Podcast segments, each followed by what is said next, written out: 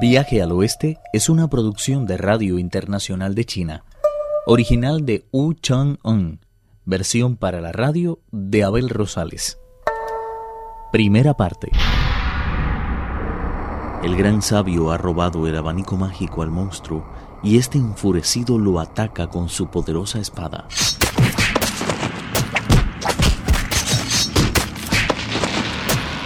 El monstruo estaba tan furioso que el yelmo parecía que iba a salírsele de la cabeza bajo el empuje de sus empinados cabellos. Daba la impresión de que de un momento a otro iba a tragarse a su adversario. Vana ilusión, porque el peregrino era en verdad un luchador formidable. Los dos recurrieron a todos los poderes mágicos que un día aprendieron, levantando nubes de polvo y lanzando por los aires pesadísimas rocas.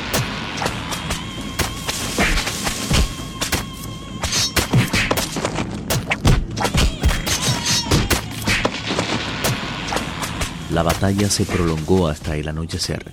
Para entonces, las fuerzas del monstruo habían disminuido considerablemente y no tuvo más remedio que retirarse. Fueron de todas formas más de treinta las veces que midió sus armas con las del gran sabio. Estaba ya oscureciendo cuando la bestia se dirigió huyendo hacia el sudoeste, camino de la caverna del dragón aplastado. El gran sabio, por su parte, descendió de la nube, corrió hacia el interior de la caverna de la flor de loto y desató al monje Tang, a Bachie y al Bon Sosha. En cuanto se sintieron libres, dieron las gracias al peregrino, quien les informó todo lo que había pasado. He creído oportuno derrotarlos a todos antes de venir a liberaros. Profundamente agradecido, el monje Tang dijo, Has debido de pasarlo muy mal. Mientras ustedes permanecían colgados, yo no he podido descansar ni un solo segundo. He tenido que mover las piernas más que un mensajero. De todas formas, no me puedo quejar de tanto ir y venir, porque no solo he derrotado a esos monstruos, sino que además me he hecho con todos sus tesoros. El gran sabio desató el jarrón, sacó la cuerda de oro y mostró a sus hermanos el abanico, pero se opuso a que miraran dentro de la calabaza, diciendo Es mejor que no lo hagan. Yo mismo fui absorbido por este extraordinario tesoro y logré escapar de él gracias a que pude engañar al monstruo, haciéndole creer que había sido disuelto del todo. El muy tonto levantó la taba y salí volando. Creo que no debemos hacer nosotros lo mismo, pues nadie nos asegura que ese sonido de aguas no sea uno de sus trugos se dan cuenta de la situación en la que nos encontraríamos si lograra escapar de allí. Maestro y discípulos pensaron que se trataba de una opinión prudente y registraron de arriba abajo la caverna. No tardaron en encontrar arroz, tallarines y unas cuantas verduras, así como todo lo indispensable para cocinar. Tras calentar el agua prepararon una comida vegetariana y aquella noche la pasaron en la caverna. El monstruo, mientras tanto, había llegado a la montaña del dragón aplastado donde convocó a todas las diablesas que allí habitaban y les contó con todo lujo de detalles cómo su madre había sido muerta a golpes, su hermano había sucumbido al poder de la calabaza, su ejército había sido barrido del todo y habían desaparecido cuatro de sus preciados tesoros. Dejen de llorar. Todavía tengo conmigo la espada de las siete estrellas, y no todo está perdido. Es mi intención partir con alguna de ustedes a la parte posterior de esta montaña del dragón aplastado a solicitar algunos refuerzos a mi tío materno. Es mi deber capturar al peregrino Son y vengarme cumplidamente de él. No había acabado de decirlo cuando recibió la noticia de que su tío se había presentado con su ejército. Era el hermano menor de su madre y ostentaba el título de Gran Rey Zorro número siete. Sus patrullas le habían informado de todo, por lo que partió junto a sus soldados, dispuesto a vengar tan imperdonable afrenta. Se le unieron las diablesas y el monstruo del cuerno de oro. El gran sabio estaba pidiendo al bon Sosha que preparara el desayuno para poder proseguir cuanto antes el viaje, cuando oyó de pronto el extraño silbido del viento. Salió a toda prisa de la caverna y vio acercarse desde el sudoeste a un ejército enorme de diablillos y monstruos. Desconcertado, ató el jarrón y la cadena a la cintura, escondió la cuerda de oro en una de las mangas y colgó del cuello el abanico de hoja de palma. Tomó a continuación la barra de hierro y ordenó al bonzo ya que cuidara del maestro, mientras Pachie y él salían a hacer frente a tan inesperados adversarios. Los monstruos se habían desplegado para dar comienzo a la batalla. Los comandaba el gran rey zorro número 7, que poseía un rostro que recordaba al jade, una barba extremadamente larga, unas cejas siempre fruncidas y unas orejas tan puntiagudas como cuchillos.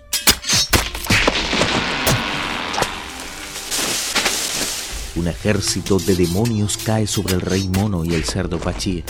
Una batalla colosal que finalmente dio por vencedores a los monjes buscadores de escrituras. En la huida desesperada, el monstruo del cuerno de oro fue atrapado en la calabaza de oro gracias al ingenio del rey mono. La espada de las siete estrellas cayó al suelo, pasando de esta forma a poder del peregrino. Con tan inesperada nueva, el bonzo ya y Pachie se sintieron encantados. Eso les dio nuevas fuerzas para acabar con todos los ogros y monstruos. Concluida su labor, regresaron a la caverna, donde informaron a Tripitaka de lo ocurrido, diciendo Toda la montaña está ya libre de bestias.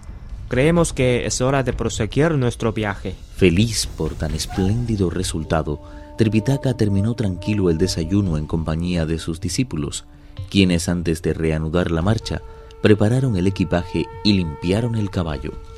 Apenas habían abandonado la caverna cuando les salió al encuentro un ciego que agarró el caballo del maestro y dijo ¿Se puede saber ¿A dónde van tan deprisa, monje? Devuélveme inmediatamente todos mis tesoros.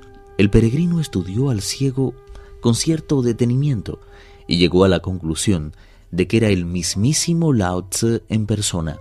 El patriarca se sentó en su trono de jade y se elevó por el aire, deteniéndose a media altura. ¿Se puede saber de qué tesoros habla? Esos monstruos a los que acabas de dar muerte fueron en su día jóvenes taoístas a los que confié el cuidado de mi brasero de plata y de mi purificador de oro. Los he estado buscando durante muchísimo tiempo, porque se adueñaron indebidamente de objetos tan valiosos y abandonaron a escondidas las regiones superiores. No puede decirse que sea muy respetable cuando permite a los suyos convertirse en demonios. Tres veces me pidió la bodhisattva de los mares del sur que le prestara a esos jóvenes.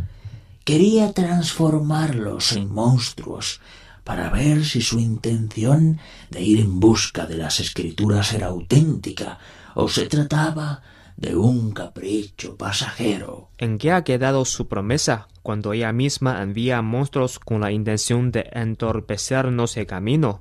No me gusta nada su modo de obrar. Se volvió a continuación hacia Lao Tse y le dijo Si no hubiera venido personalmente a exigirme la devolución de estos tesoros, no se los habría entregado jamás. En cuanto Lao Tse tuvo los cinco tesoros en sus manos, cogió la calabaza y tras quitarle la cinta que la sellaba, le dio media vuelta. Al instante salieron de ella dos masas informes de éter sagrado. Las tocó ligeramente con la punta de sus dedos y al punto se convirtieron en dos jóvenes. Diez mil rayos de luz celestial se apoderaron de ellos, llevándolos directamente hacia el palacio Tushita en el punto más privilegiado de los cielos. No sabemos lo que ocurrió después. Quien desea averiguarlo tendrá que escuchar con atención el capítulo siguiente.